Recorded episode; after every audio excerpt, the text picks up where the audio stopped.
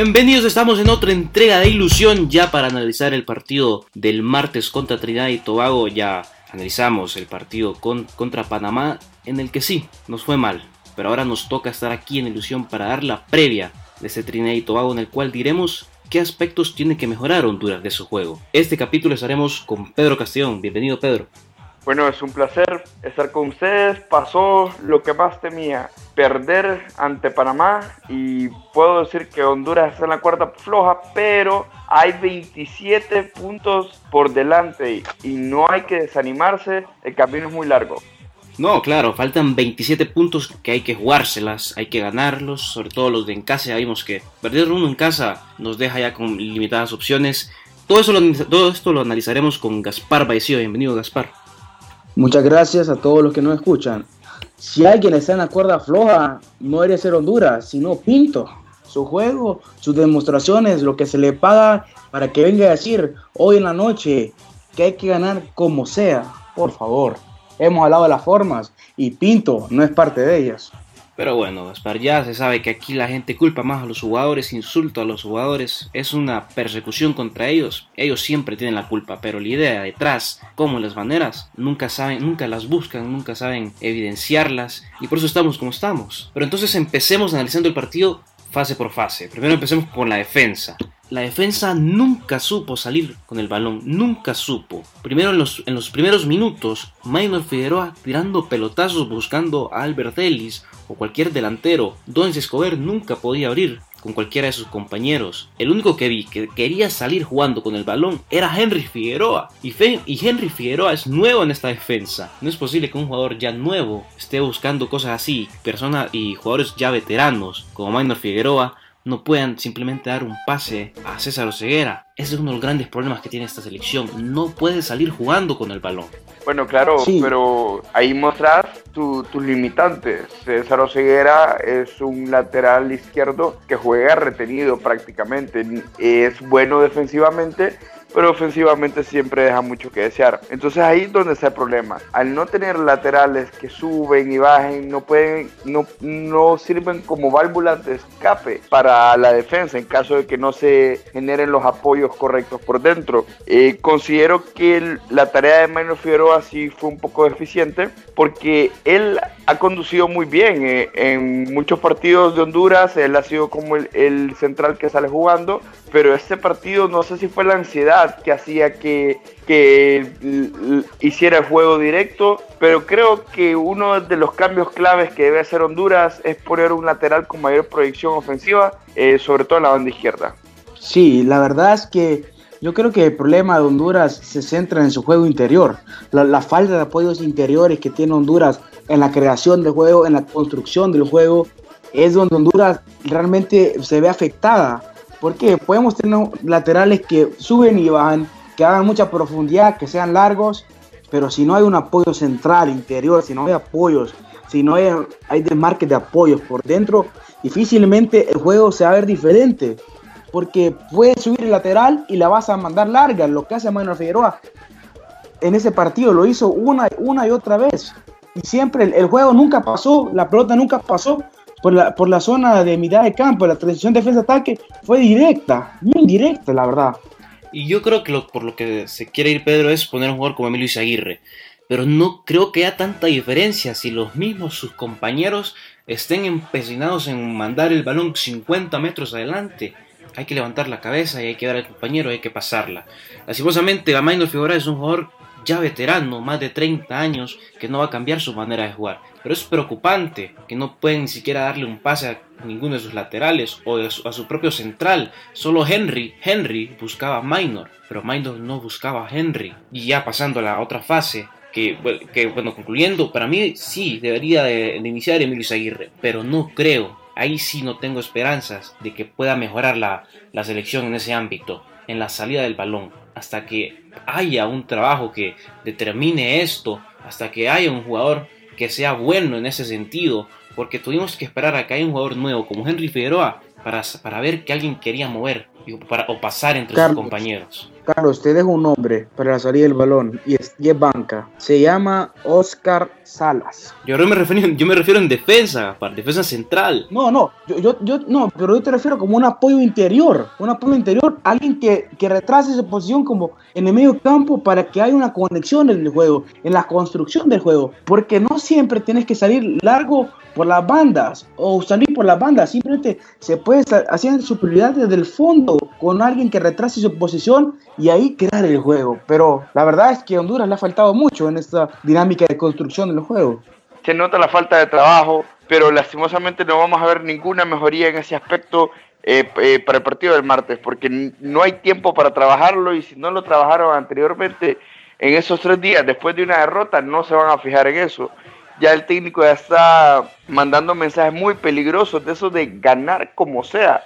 O sea, hay que ganar jugando bien los goles que entren como sea, pero hay que hacerlo jugando bien. Y esos mensajes son muy peligrosos, sobre todo si se ponen en práctica. Y yo estoy seguro que van a haber muchos de estos mensajes con el cuchillo entre los dientes, que vamos a la guerra, que nos vamos todos a morir. No, no, no confundan a la gente, por favor. En el campo no van a haber 11, 22 soldados, van a haber 22 futbolistas atrás de una pelota. Entonces, no usemos esos términos tan trágicos que se utilizan muchas veces. Y yo, creo que es importante recalcar que el juego en sí, el fútbol, ocupa de gente como, alguien que piense la verdad para, explicar esto. ¿Por qué? Porque uno no puede decir, como dice Pedro, hablar de guerra, de batallas, porque son 22 futbolistas contra en sí, ¿me entiendes? 11 futbolistas contra 11 futbolistas, nada más, es un juego, es una pelota que tiene que circular por todo el campo para crear ocasiones de gol. Así que caer en estas frases de ganar como sea, como acaba de decir Luis Pinto, por favor, se le paga bastante para que venga a decir eso. Bueno, no es, no es como que sea la primera vez que suelta algo así. Recordemos que antes de Brasil dijo esta frase, va a ser jodido que me gane. Y esa ya la había soltado antes en el Mundial, contra, en el mundial de Costa Rica. Pero pasando a esa faceta que decías, Gaspar, del juego interior, y nombraste a alguien como Oscar Salas, vimos este partido contra Panamá, un doble pivote con Jorge Claros y Alfredo Mejía, que a ambos los miré incómodos, completamente incómodos, sobre todo porque ninguno fue a apoyar a sus laterales o a sus propios extremos que estaban en su lado respectivo. Nunca hicieron ese apoyo, faltaron, hicieron falta, no existían. Tal vez en la recuperación del balón estuvieron tal vez plenos, por eso es que fue que Panamá no hizo tantos ataques, pero ya en la elaboración, ¿en qué nos quedamos? Bueno, yo creo que la deficiencia viene desde el momento que se hagan a la misma altura en el campo. Para mí la zona medular debe de haber diferentes alturas de sus miembros para que así eh, haya más posibilidades de circular el balón. Entonces yo, yo propongo eh, Alfredo Mejía como un 5, por así decirlo, y un poco más adelantado Roger Espinosa. Porque eso de que Alfredo Mejía y Jorge Claro estuvieran en una, en una línea horizontal entre ellos, eso eso no ayuda al equipo. Eso no ayuda porque no hay línea de pases efectivas que se pueden aprovechar. Entonces Alfredo Mejía tirándose un poco más abajo y Roger Espinosa un, un poco más arriba creo que le podría dar mayor circulación y mayor llegada al equipo hondureño, mayor fluidez en su juego. Eh, Pedro, todo lo que dices está perfecto, pero sabemos que a este equipo le importa casi nada eh, las líneas de pases, porque las líneas de pases realmente no existen cuando tú juegas un juego frontal, directo y aéreo. Realmente, ¿qué es lo que buscas? Que un jugador alto gane por arriba. Entonces, eh, es cierto, hay que crear líneas de pase para que la pelota circule mejor, para crear superioridades. Y cuando alguien juega solo en medio campo, tiene más radio de acción, tiene más tiempo y espacio para tomarse el tiempo necesario y visualizar mejor la jugada. No sé qué tú piensas de esto, Carlos. Mira, yo estoy de acuerdo también en, todo lo que dijeron. Aparte de lo de Roger Espinosa y con, eh, bueno, yo me voy por, Jorge Claro, que sí, no lo vi tan seguro, pero confío más en sus características que con las de Alfredo Mejía, porque creo que Jorge Claro es un jugador que puede dar más con su, con su visión de juego, con su circulación de balón, creo que puede dar más, sobre todo en una función como esa. Y teniendo a Roger Espinosa también, que puede jugar de mixto, pues tanto les gusta esa palabra aquí en el país, puede ir a apoyar. Es una farsa. Puede ir a apoyar a los extremos e incluso también venir a ayudar a Jorge Claros cuando lo necesite. Creo que, creo que Roger Espinosa tiene las capacidades para cumplir esa labor y tampoco nos olvidemos de su otro acompañante que debería de ser en de interior, no extremo, de interior debería ser Mario Martínez. Aquí se habla mucho del equilibrio, el famoso equilibrio de tener dos hombres en el medio campo y de que la recuperan, pero la recuperan y a quién se la pasan, cómo la pasan, cómo, la, cómo están moviendo la pelota, cómo mueven el juego a zonas donde van a crear peligro. Ese es realmente el verdadero, verdadero equilibrio. Lo que hacen después de recuperarla, porque recuperarla, cualquier hombre fuerte y rápido la recupera, pero hay que tener el tiempo y la mentalidad necesaria para jugar de cierta manera. Y estos jugadores a veces la tienen, a veces no la tienen, no hay constancia. Eh, sí, yo a lo que me refería eh, Coca, yo prefiero a Alfredo Mejía porque no sé, le vi algo en el aspecto físico. Ahora, claro, no sé si es porque no está teniendo continuidad en su equipo, pero lo vi muy lento, lo vi retrocediendo y casi arrastrando los pies, por así decirlo. Entonces no confiaría en Jorge Claro, aunque a mí me gusta mucho sus características de juego, pero no lo veo bien, no lo veo bien y es un partido que hay que estar a tope físicamente también. Pero usted no cree que esto pasó simplemente porque ambos jugadores no se entendían, no había un apoyo mutuo defensivo, no habían ayudas defensivas necesarias. Yo creo que esto pasa por eso, porque si, si hubo una conexión entre ambos jugadores, no se diera esto, que se le ve cansado a uno y otro se le viene en mejor forma, simplemente jugar en la misma sintonía. Sí, claro, o sea, hemos visto ya, y se, pueden ver que hay equipos con doble pivote que tienen una gran salida de balón, que tienen una gran elaboración, pero el de ellos, nada, no se vio, todos estaban todos desentendidos entre sí. Pero yo les tiré un nombre, eso el medio campo ya lo tenemos claro, ¿no? Tiene que jugar o Alfredo Mejía o Jorge Claro, no pueden jugar ambos juntos y a la compañera tiene que, tiene que jugar un Roger, ¿no? Pero falta un nombre, yo se lo solté, que es el de Mario Martínez. Pero Mario Martínez, no sé ustedes cómo lo quisieran, como extremo o como otro factor ahí en el medio campo. No, no, no, yo lo pondría en el medio campo. Solo que con Mario Martínez sus características son muy buenas. Pero uno nunca sabe lo que puede pasar con Mario Martínez. Y espero que me apoye en esto. Es un gran jugador, tiene todo lo necesario para ser un jugador de élite. Pero a veces simplemente es como que desaparece en el campo. Y han pasado entrenadores y entrenadores y entrenadores. Y Mario Martínez sigue teniendo ese problema. Honduras necesita al mejor Mario Martínez posible para que su juego eh, sea mejor. Y yo espero que sea una especie de interior derecho para que potencie sus virtudes y las virtudes de sus atacantes, ya sea Rommel Kioto y Albert Ellis por la banda y por el 9 que se decante Jorge Luis Pinto para esta ocasión. Sí, la verdad es que Mario Martínez es un jugador con unas condiciones técnicas muy buenas, muy buenas pero es intermitente. Un partido aparece, un partido no aparece. Un partido logra estar en una posición adecuada, en otro partido no logra adecuarse a la posición. También que se le roten posiciones. Entonces esto crea una confusión en el jugador. Pero sí, lo que dice Pedro es muy interesante y es muy cierto. Si él logra jugar en esta posición, él va a crear mucho de borde, va a crear mucho espacio, va a crear mucha asociación por dentro. ¿Qué es lo que ocupa Honduras? Si queremos jugar con un solo hombre en medio campo, queremos jugar con Mario Martínez en esta dicha posición, es lo que ocupa Honduras. Mario Martínez en su mejor momento, en un gran estado de forma, que muchas veces lo vemos a Mario Martínez en un gran estado de forma. Ocupaba Mario Martínez MM10 muy bien siempre. Pero es que todo esto pasa, o sea, y es cierto lo que dice, lo que dice Pedro. Mario Martínez ha sido un jugador intermitente, irregular, pero es porque no le hemos encontrado los ingredientes correctos. Y ya lo habíamos visto, partido contra Canadá, que nos no vuelve a conquistar. Volvemos a creer de nuevo en, eh, en Mario Martínez. Es porque jugaba con un Albert Ellis delante de él dándole ese espacio, dándole esas diagonales, teniendo ese jugador para buscarlo atrás de los centrales. Ahí sí tenía el espacio, porque por ejemplo, este partido contra Panamá, que están jugando con dos delanteros en el medio, le quitas el radio de acción donde está, donde se efectúa Mario Martínez, porque está acostumbrado a jugar hacia adentro. Sobre todo cuando Albert Deli se queda ahí plantado en el centro y no mueve, no se mueve a hacer la diagonal hacia la derecha. No tiene ese otro factor, Mario Martínez, ese otro jugador que lo acompañe, ese otro jugador que le dé esas posibilidades de ataque, que le, des, que le ayude a hacer pases en profundidad. No lo tiene Mario Martínez. Un Mario Martínez, el mejor Mario Martínez, cuando juega con Albert Ellis en la derecha.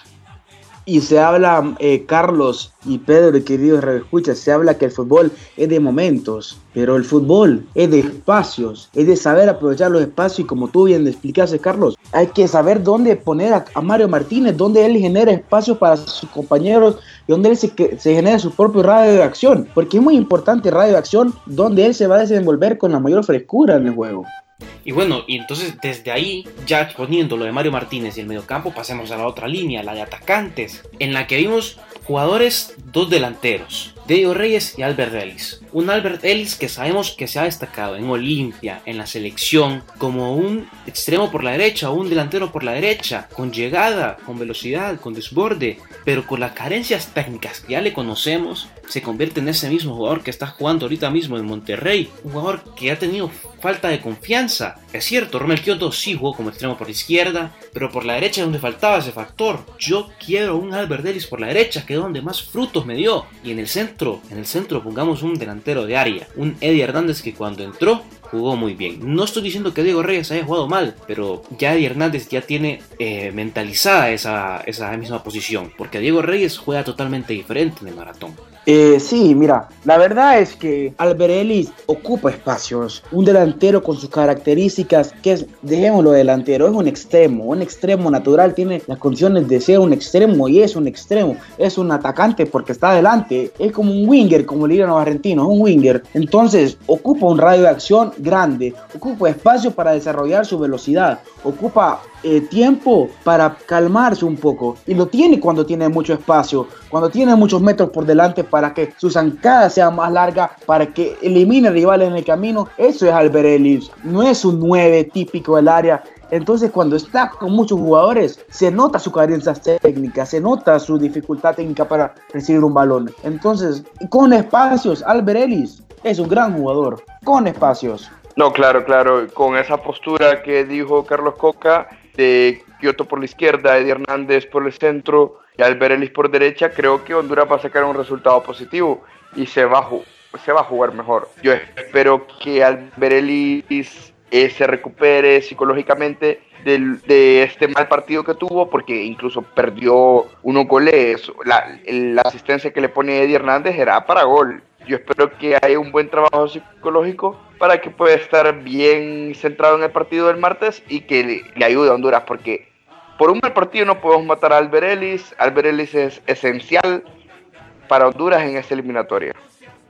Sí, claro, y hay que decirlo, que hay una confusión. El día del Panamá no hubo triente, no existió triente porque Albert Ellis no jugó en la derecha. Eso es porque no existió un triente este Panamá. Pero este partido contra Trinidad y Tobago tiene que existir. Tiene que estar un Albert Ellis por la derecha.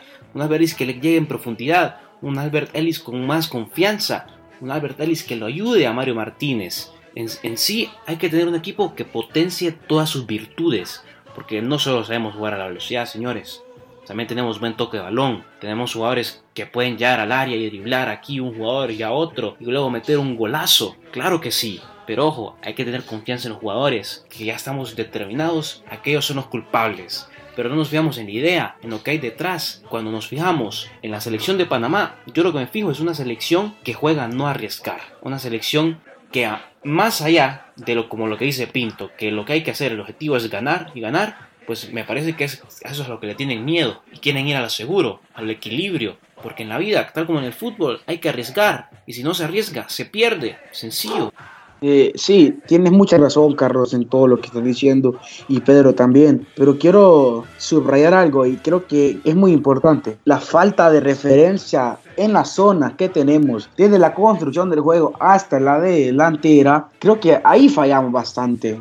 No, tenemos en el medio campo una referencia para construir el juego. Eh, no tenemos en, el, en la profundidad del ataque, no tenemos alguien, no tuvimos contra Panamá, alguien que ganara siempre las bandas. No tuvimos alguien hasta que entró Eddie Hernández que ganara en altura. Eso es lo que ocupamos. Referencias ideales en cada zona.